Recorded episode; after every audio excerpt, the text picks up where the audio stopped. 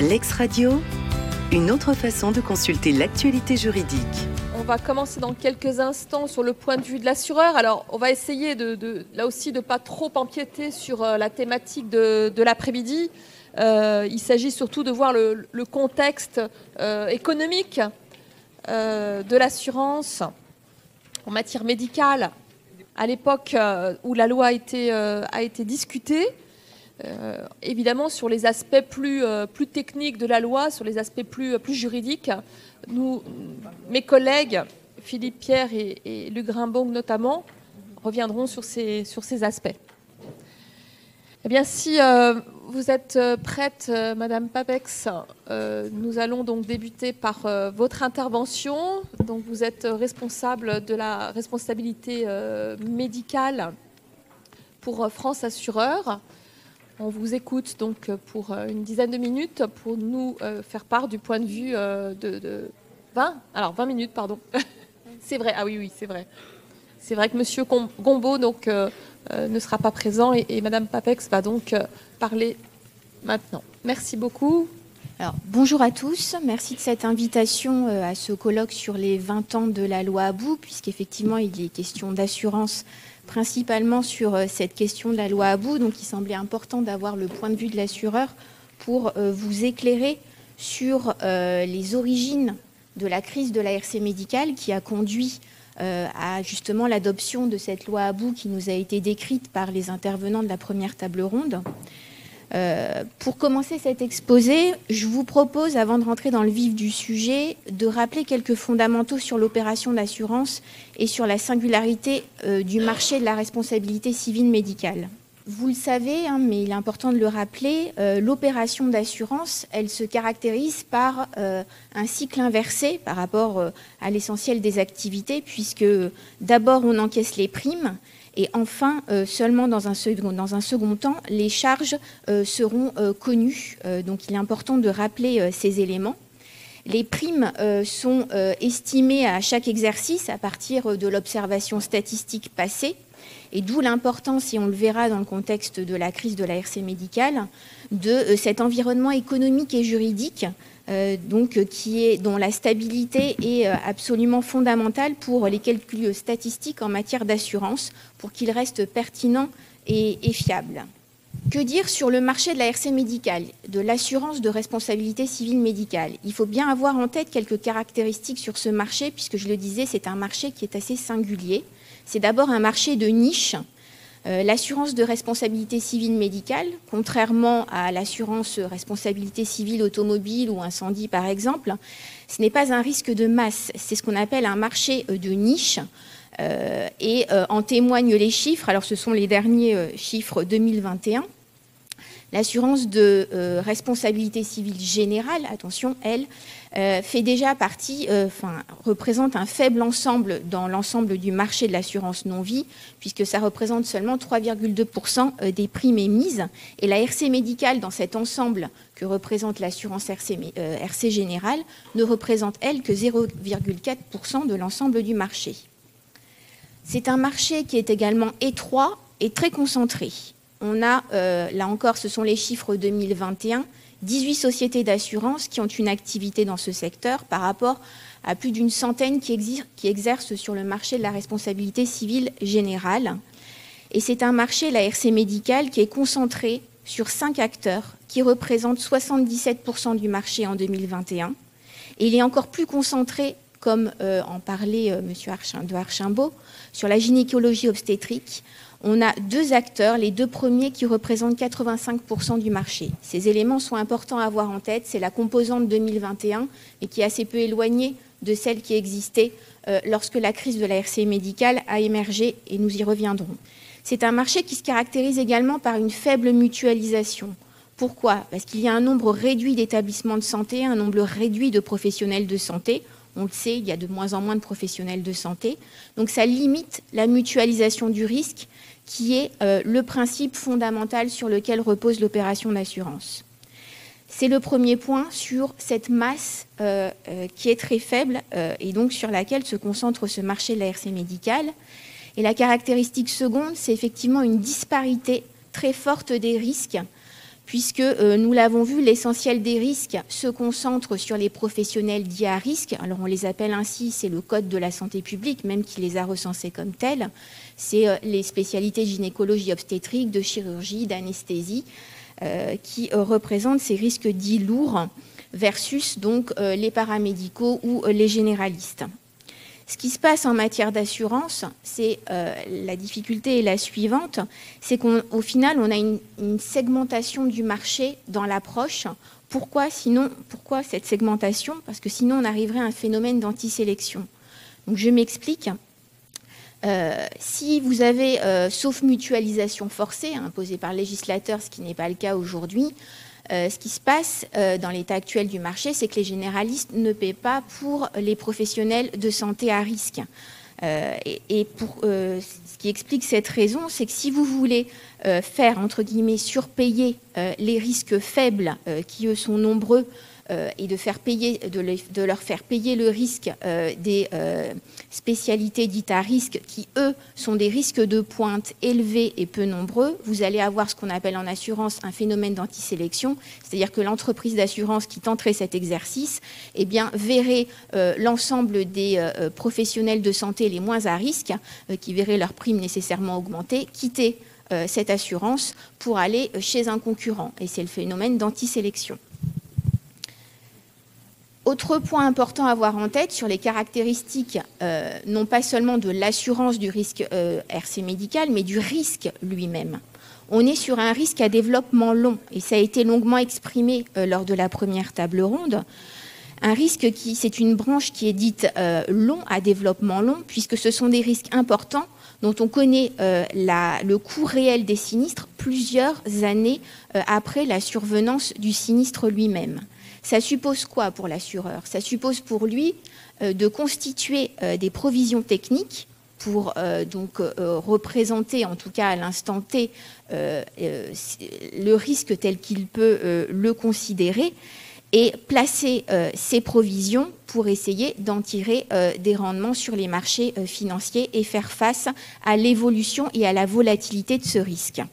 Et ce risque, il est long, puisqu'effectivement, il est exposé à un délai de prescription qui est de 10 ans, alors effectivement, qui a été réduit, puisqu'il était de 30 ans, on l'exprimait, il a été réduit à 10 ans à compter de la consolidation, mais on l'a vu sur des professionnels de santé euh, dits à risque comme les gynéco-obstétriciens, euh, ces 10 ans euh, se transforment en 28 ans, puisque c'est 10 ans à compter de la consolidation qui n'intervient qu'à compter de la majorité de l'enfant. Donc, autre point que je citais dans les caractéristiques du risque de euh, responsabilité civile médicale, c'est la forte volatilité du risque. le risque de RC médical, c'est moins un risque de fréquence qu'un risque d'intensité. Et c'est pourquoi la sinistralité, elle est portée par des sinistres graves et qu'on a donc une très forte volatilité de l'évolution de la charge. Euh, cette, volatilité, est d'autant plus forte, là encore, sur les professionnels à risque, euh, où on a euh, des risques de pointe qui sont dus à un nombre limité de, sinistres, mais de forte intensité. La forte volatilité, pour vous l'illustrer, voici un graphique qui est assez parlant. C'est un graphique qui illustre l'évolution du poids des indemnisations supérieures à 1 million d'euros entre 2006 et 2021. Vous voyez donc cette évolution, elle dit quoi ce graphique? Il montre euh, qu'on a une augmentation euh, du nombre de sinistres dits graves, donc de plus d'un million d'euros entre 2006 et 2021, une augmentation de la charge qui va avec, mais surtout il illustre la volatilité du risque. Si on prend l'année 2008, on a un nombre de sinistres supérieur à un million qui est peu important, euh, de l'ordre de 6, et pourtant on a une charge euh, de sinistre qui est très élevée. Et ça illustre bien ce que j'exprimais tout à l'heure, c'est-à-dire que vous pouvez avoir un sinistre qui va faire l'essentiel de la charge, puisqu'il ne va pas être à 1 million, mais il va être à plusieurs millions d'euros. Après avoir rappelé ces, fondamentaux qui nous semblaient nécessaires pour comprendre le contexte de l'émergence de la crise, je vous propose d'arriver effectivement aux origines de la crise euh, de la RC médicale et euh, de voir ensemble euh, quels ont été les ingrédients de cette crise de la responsabilité civile médicale. Les ingrédients, ils sont au nombre de quatre. C'est d'abord un contexte sociétal c'est également, nous le verrons, l'évolution de la jurisprudence hein, qui a été débattue déjà lors de la première table ronde, une évolution de la jurisprudence sous le sceau de l'insécurité juridique. également, le, troisième ingrédient, c'est l'augmentation euh, des euh, indemnisations, du montant des indemnisations qui ont été accordées. Et donc là, je parle vraiment sur la période 1990, euh, début des années 2000. Et enfin, le dernier critère, qui est celui du contexte économique qui s'est brutalement dégradé sur la fin des années 90, début des années 2000. Peut-être vous préciser aussi, avant euh, toute chose, quelle était la composition du marché euh, avant les années 2000. J'ai tout à l'heure présenté celui de l'année 2021, mais quel était celui des années 2000 C'est important aussi, là encore, de l'avoir en tête. Et je prendrai pour ça les termes de l'autorité de la concurrence. Donc ce ne sont pas nos termes à nous, ce sont ceux de l'autorité de la concurrence. Nous avions trois types d'intervenants euh, avant 2000. Euh, le premier intervenant, c'était des sociétés d'assurance, je cite, d'origine étrangère qui étaient rentrées récemment sur le marché français et qui avaient capté, grâce à leur politique de prix, une part significative de ce marché. Nous avions à côté les assureurs généralistes et les assureurs euh, traditionnels spécialisés. Après avoir euh, euh, rappelé la composition du marché, puisque là nous sommes bien sur la période des années 90, début des années 2000, quel était le contexte sociétal de l'époque? Le contexte sociétal de, ces années 90, il est marqué par une évolution dans la notion de risque acceptable. Elle change. On sait que le risque est inhérent à l'activité médicale, mais cette notion de risque acceptable change, alors même que les progrès scientifiques ont permis à la médecine moderne d'être de plus en plus sûre. Et on l'a vu à l'occasion des 20 ans de la loi Kouchner, c'est vrai qu'on est passé d'une médecine paternaliste à une médecine qui était dans un rapport effectivement plus horizontal que, vertical, et un rapport à la science et à la médecine qui change. Le Conseil d'État euh, également euh, le, souligne euh, à l'époque, et je reprendrai les termes d'un rapport sur la responsabilité et la socialisation du risque. Le Conseil d'État précise alors que le sentiment selon lequel tout dommage peut et doit être imputé à une personne privée ou publique et doit ouvrir droit à une indemnisation se généralise à l'époque. Nous avons également, et je ne m'apesantirai pas au regard des, délais, mais des des approches sociologiques importantes à l'époque d'Ulrich Beck sur la société du risque, qui montrent euh, effectivement, dans cette société dite à l'époque euh, réflexive, hein, qui est d'ailleurs toujours celle d'aujourd'hui, une dynamique de changement culturel qui finalement remet en cause et en question la domination de la science. Après avoir parlé du contexte sociétal, parlons en quelques mots, euh, puisqu'on en a largement parlé déjà sur la, première table ronde, les évolutions jurisprudentielles sources d'insécurité euh, juridique. Alors elles ont été nombreuses, ces évolutions jurisprudentielles, et l'objet ici n'est pas de faire un panorama exhaustif, mais néanmoins d'avoir euh, en tête euh, trois événements, trois arrêts domaine d'évolution de la jurisprudence qui ont marqué un tournant pour les assureurs dans l'appréciation du risque.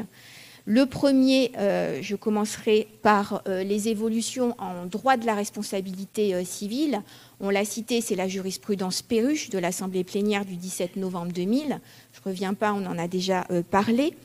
Mais également, vous l'avez cité, l'évolution jurisprudentielle qu'on observe dans les années 90 sur les infections nosocomiales, qui a conduit à une obligation de sécurité de résultat, tant à l'encontre des cliniques qu'à l'encontre des médecins libéraux.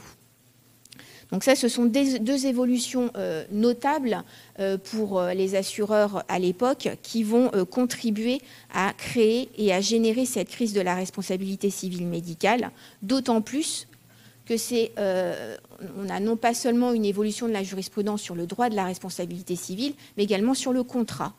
Euh, puisque euh, c'est cette fameuse jurisprudence qui sera évoquée cet après-midi, mais qu'on ne peut pas évoquer pour nous assureurs euh, ce matin en, quelques mots, il nous semble important de le dire, c'est les arrêts de la Cour de cassation et du Conseil d'État qui vont venir bouleverser l'économie des contrats et requalifier les contrats qui étaient souscrits en base réclamation et qui vont être requalifiés en faits générateurs. Et ça, pour les assureurs, ça a été un véritable coup de semonce Parce que la base fait générateur ne permet pas à l'assureur d'avoir une visibilité et une prévisibilité sur le risque qu'il souscrit. Et nous l'avons vu dans le rappel des fondamentaux, euh, l'opération d'assurance, et a fortiori celle de l'assurance de responsabilité civile médicale, qui est un risque à développement long, suppose pour lui d'avoir une visibilité et une prévisibilité de ce risque. Et pour prendre un exemple, vous avez un assureur euh, qui tarifie son, euh, un, contrat en 1990 et qui va se retrouver exposé à l'époque, donc sur une prescription trentenaire, sur une base fait générateur.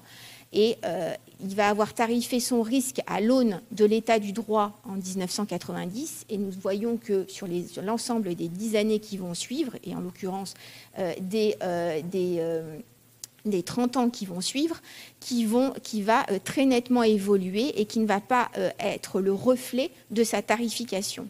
Donc, pour être très simple, c'est là que euh, le problème se pose pour les assureurs de responsabilité civile médicale. Et cette difficulté qu'on trouve pour les assureurs de RC médical, il faut aussi dire que cette base fait générateur, elle est aussi problématique, non pas seulement pour l'assureur, mais également pour le professionnel de santé ou pour les victimes. Pourquoi?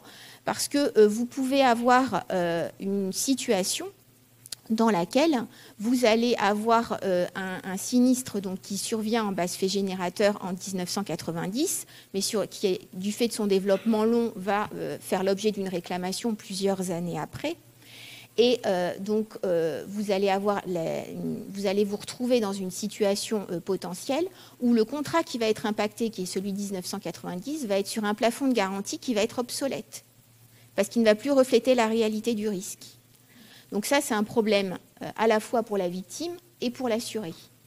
Vous allez pouvoir aussi vous trouver côté victime ou assuré professionnel de santé face à une autre difficulté, c'est que votre contrat qui est impacté en 1990 avait été souscrit auprès d'un assureur A et cet assureur A, il a disparu. Donc ça, c'était les difficultés euh, auxquelles on se retrouvait à l'époque, et je le dis bien aussi bien côté assureur qu'assuré ou euh, victime, avec cette base fait générateur. Donc je ne m'apesantis pas davantage sur ce sujet qui sera euh, développé cet après-midi. Euh, mais je, reprends la suite de l'exposé sur le troisième ingrédient de cette crise de la responsabilité civile médicale, c'est l'augmentation des indemnisations allouées.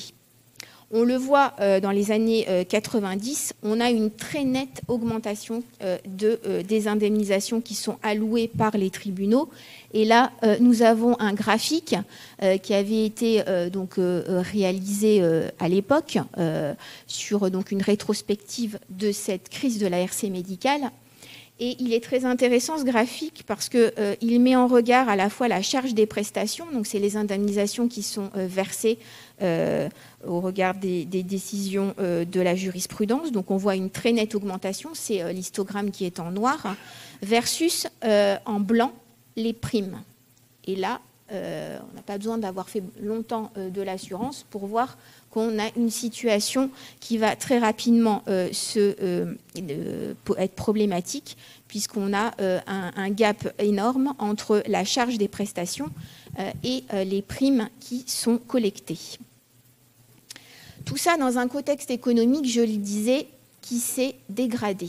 Autant dans les années, début des années 90, on est dans une situation un peu d'euphorie économique, autant euh, fin des années 90, début des années 2000, on assiste à un net ralentissement économique et à l'effondrement des marchés financiers, à un retournement de cycle. C'est ce qu'on appelle à l'époque euh, l'éclatement de la bulle Internet. Donc ce contexte, en quoi il est important pour euh, les assureurs? Il est important parce que, je le disais, les assureurs sur un risque a fortiori à développement long comme celui de la RC médicale, ils supposent des euh, provisions techniques et des placements. Des placements euh, et, euh, donc, sur lesquels il faut avoir des rendements, des rendements financiers. Et euh, ces produits financiers, euh, ils permettent justement, euh, tout comme on le verra, le transfert de risque à la réassurance. Ils constituent une composante incontournable dans l'équilibre des comptes techniques des assureurs de responsabilité civile pour essayer justement de maintenir l'équilibre du marché de la responsabilité civile à l'équilibre. Et aussi bien du côté des produits financiers, du fait de cette crise et de ce krach boursier au début des années 2000, que du côté de la réassurance qui va elle-même être exposée à des difficultés au début des années 2000, parce que particulièrement exposée et frappée par des événements majeurs comme euh, les tempêtes Lothar et Martin de 99, les attentats euh, du 11 septembre 2001 ou encore la catastrophe industrielle de Toulouse en 2001 font qu'en côté réassurance, on, observe aussi un retournement soudain du marché de la réassurance, un durcissement de ce marché, euh, avec des disparitions et des réductions, rétractations de capacité. Donc tous ces éléments et la somme de ces éléments font qu'on a effectivement un cocktail qui est assez explosif et qui nous conduit euh, au début des années 2000 à ce qu'on appelle la crise de la responsabilité civile médicale. Donc c'est effectivement la somme des ingrédients euh, que je viens de, citer, euh, à la fois donc l'évolution à la hausse significative de l'augmentation donc des, indemnisations, ces évolutions jurisprudentielles, ce contexte économique dégradé qui ne permet pas euh, de euh, compenser euh, les pertes de souscription et ni de transférer le risque dans des conditions qui permettent à la réassurance de faire amortisseur sur, ce risque-là. Et ça se traduit donc par une situation économique pour l'assurance de responsabilité civile médicale qui est la suivante, qui est illustrée par ce schéma. Euh, qui montre une très nette dégradation de ce qu'on appelle le ratio combiné. Alors le ratio, combiné en matière d'assurance, c'est un indicateur qui permet euh, euh, d'analyser quelle est la, qualité de la politique de souscription et de voir si on est ou pas à l'équilibre. Quand le ratio combiné est supérieur à 100, c'est le rapport sinistre sur prime, c'est qu'on euh, est dans une situation déséquilibrée. Et on le voit, à partir de 99, il explose ce ratio combiné, on est à 205%. Donc ça traduit l'état de la situation à la fin des années 90 et au début euh, des années 2000. Et le constat de, cette situation euh, va être tiré par les assureurs, alors de différentes façons. Certains vont décider de se retirer du marché, en particulier euh, ces assureurs euh, euh, étrangers qui avaient fait leur entrée dans, les années 90 et qui avaient tiré effectivement les, prix vers le bas, eux vont décider, c'est des assureurs pour certains anglo-saxons qui ont décidé de, c'est un choix de politique de souscription, il n'y a pas de jugement à la matière, mais qui ont décidé de se retirer de ce marché. Les assureurs traditionnels et historiques sont restés sur le marché mais euh, il y a eu euh, une demande euh, expresse de la commission de contrôle des assurances, la CCA,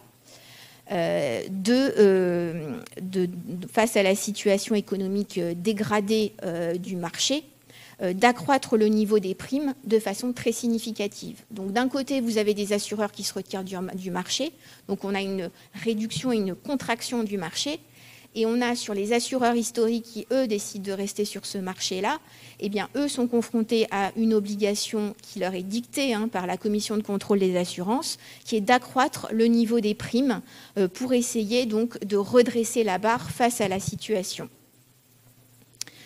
Donc, dans ce contexte-là arrive la loi du 4 mars 2002, c'est la loi Kouchner.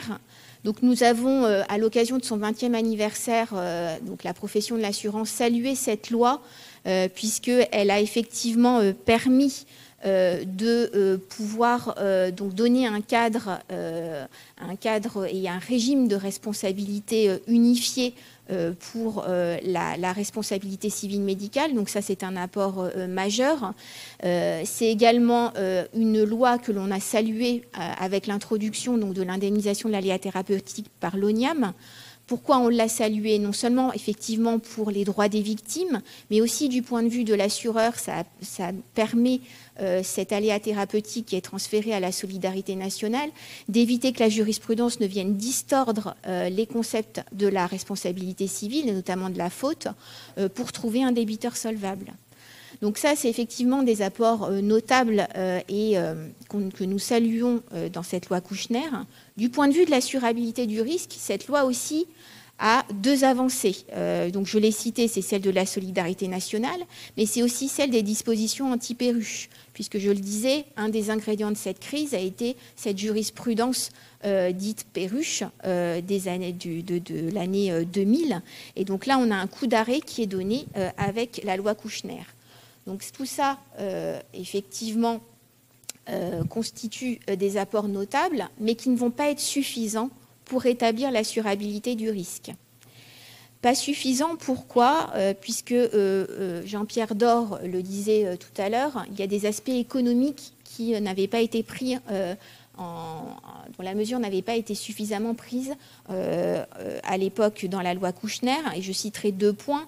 C'est celui effectivement sur les infections nosocomiales, puisque la loi Kouchner transcrit euh, dans la loi la jurisprudence euh, de l'époque. En tout cas, elle fait un distinguo entre les professionnels de santé qui sont soumis à une responsabilité pour faute et unifie le régime de responsabilité pour les établissements de soins publics ou privés, mais avec cette notion de présomption de faute. Euh, et cette question des infections nosocomiales inquiète énormément les assureurs euh, à l'époque, puisqu'on a une augmentation des indemnisations qui sont versées, on a une augmentation des réclamations des, des infections nosocomiales, et avec ce régime de responsabilité, une, difficulté euh, à pouvoir s'exonérer de, sa responsabilité dans certaines situations. Donc ça, c'est un point qui va cristalliser les tensions. Autre point, vous l'avez cité, c'est l'obligation d'assurance mais c'est l'obligation d'assurance qui est doublée d'une obligation d'assurer. Euh, et euh, effectivement, euh, il faut le noter, en France, on a une centaine d'obligations d'assurance qui existent. il n'y a que cinq obligations d'assurance et d'assurer, notamment la responsabilité civile médicale, avec effectivement des minima de garantie. Mais là, je, tiens quand même à préciser par rapport à un point qui a été, qui a été évoqué ce matin c'est qu'effectivement, on a une obligation d'assurance et d'assurer avec euh, un plafond de garantie, mais qui n'est qu'un minima réglementaire. À l'époque, il était de 3 millions d'euros par sinistre et 10 millions d'euros par année d'assurance. Et quand je précise bien que c'est un minima, ça veut dire qu'effectivement, il faut avoir au minimum ce, ce montant de garantie, mais ça n'empêche pas qu'on peut avoir plus et que les assureurs peuvent donner plus. Et à l'époque, très rapidement, l'essentiel du marché, sauf certains acteurs, ont décidé de donner des minima de garantie au-delà des 3 millions d'euros au regard de l'évaluation du risque propre euh, à certaines spécialités. Puisqu'un minima de garantie de 3 millions d'euros, il est valable euh, au titre de la, loi, quel que soit, euh, que ce soit un généraliste ou un spécialiste. Mais le risque n'est pas le même. L'assureur, il a un devoir de conseil. Et donc l'assureur quand il, est face à un professionnel de santé qui a besoin d'un montant de garantie où on s'aperçoit que 3 millions n'est pas suffisant, eh bien, il se doit, euh, euh, au regard de son devoir de conseil, de délivrer un montant de garantie qui est supérieur au minima réglementaire. Et donc, euh, beaucoup d'assureurs déjà, rapidement, ont donné des montants de garantie supérieurs à ces minima de garantie. Donc pour revenir sur cette, cette crise de la RC médicale, euh, puisque j'arrive là au début des années 2000, hein, dans le, panorama, oui, je vais d'être rapide, mais je pense que c'est important aussi d'avoir tous ces éléments en tête de, façon assez didactique. Euh, c'est, euh, comme vous le disiez, du fait du retrait d'un certain nombre d'assureurs, du fait de l'augmentation significative des primes, eh c'est vrai que les professionnels de santé, et en particulier les professionnels de santé à risque, se sont retrouvés euh, à la veille du 1er janvier qui est 2003, qui est la date de renouvellement des contrats, eh bien potentiellement sans assureur. Et donc, euh, dans cette situation, euh, très concrètement, ce qui s'est passé, c'est que la profession de l'assurance s'est quand même mobilisée. Hein. C'est-à-dire qu'effectivement, elle appelait de ses voeux une réforme législative hein, qui devait venir du législateur et qui ne pouvait pas être du seul ressort du marché de l'assurance. Donc, c'est cette loi à bout. Euh, mais euh, dans, euh, dans, la perspective quand même de ce 1er janvier de permettre aux professionnels de santé de poursuivre leur activité, eh la profession de l'assurance s'est mobilisée dans son ensemble, hein, au-delà même des, des, assureurs RC médical, pour prendre des dispositions transitoires et permettre au 1er janvier d'avoir des solutions, donc avec la mise en place du groupement temporaire d'assurance médicale et du groupement temporaire de réassurance médicale qui va prendre la suite. Donc c'est en fait de la mise en commun de capacités pour essayer de faire face à la situation dans l'attente de trouver avec le législateur et les professionnels de santé euh, des solutions euh, à cette euh, crise de la RC médicale. Et ces solutions, elles sont, elles sont trouvées dans la loi Abou, qui est effectivement, vous l'avez dit, hein, le fruit d'un compromis, d'un compromis qui a été discuté, puisque le marché de la RC médicale, euh, le risque de RC médicale, sa caractéristique et euh, son, fondement, c'est quand même toujours l'échange et la co-construction entre euh, à la fois les victimes, les professionnels de santé, les assureurs et le législateur, puisque c'est un écosystème et ne marche pas si l'ensemble de ces parties prenantes n'échangent pas et ne co-construit pas. Donc, euh, nous sommes arrivés à cette loi à bout euh, donc au, 30 décembre 2002 qui a permis de restaurer les conditions d'assurabilité du risque de RC médical grâce notamment à ces deux mesures hein, qui ont été évoquées tout à l'heure, la répartition de l'indemnisation des infections nosocomiales graves entre la solidarité euh, nationale et les assureurs sur la base d'un seuil de gravité qui était l'incapacité euh, permanente de 25%. Donc il y a eu effectivement une recherche de compromis pour que toute la charge ne pèse pas sur les assureurs, mais qu'il y ait un transfert avec possibilité de recours. Il hein, ne faut pas l'oublier. L'ONIAM et Sébastien Leloup pourra en, reparler cet après-midi, mais il y a une possibilité de recours, donc il n'y a pas de déresponsabilisation. Euh, les assureurs ne fuient pas leurs responsabilités, euh, mais en tout cas, il y a une répartition de la charge qui permet de, aussi, euh, en tout cas, de restaurer les conditions d'assurabilité du risque. Et enfin, et surtout, euh, cette loi à bout, elle a une vertu du point de vue assurantiel, c'est euh, d'encadrer le régime juridique des contrats d'assurance et de revenir sur cette base réclamation pour toutes les raisons que j'évoquais tout à l'heure et donc je n'y reviens pas, mais qui est la condition sine qua non pour le fonctionnement de l'assurance de responsabilité civile médicale, permettant une visibilité et une prévisibilité du risque.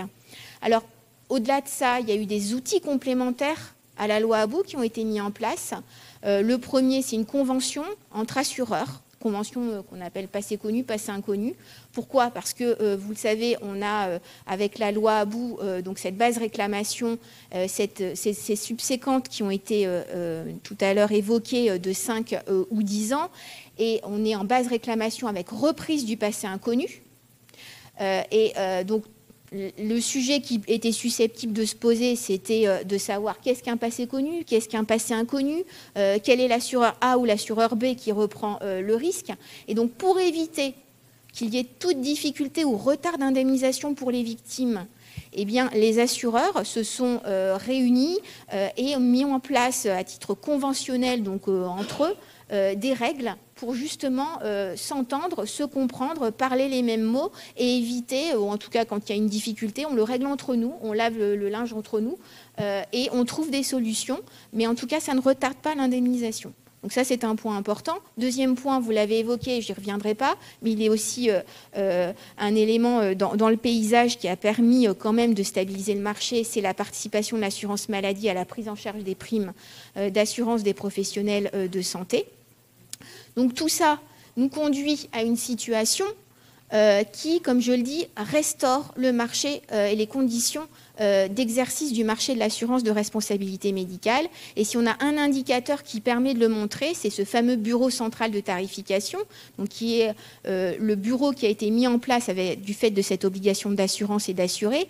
Parce que si vous avez un professionnel de santé qui ne trouve pas d'assureur, qui a eu deux refus, eh bien, elle va, ce, professionnel de santé va au bureau central et dit j'ai eu deux refus, euh, mais euh, je dois être assuré, euh, donc je souhaite que l'assureur A me couvre. Et le bureau central de tarification attribue de facto le risque à cet assureur et tarifie le risque. Voilà. Donc il y a une solution à la clé.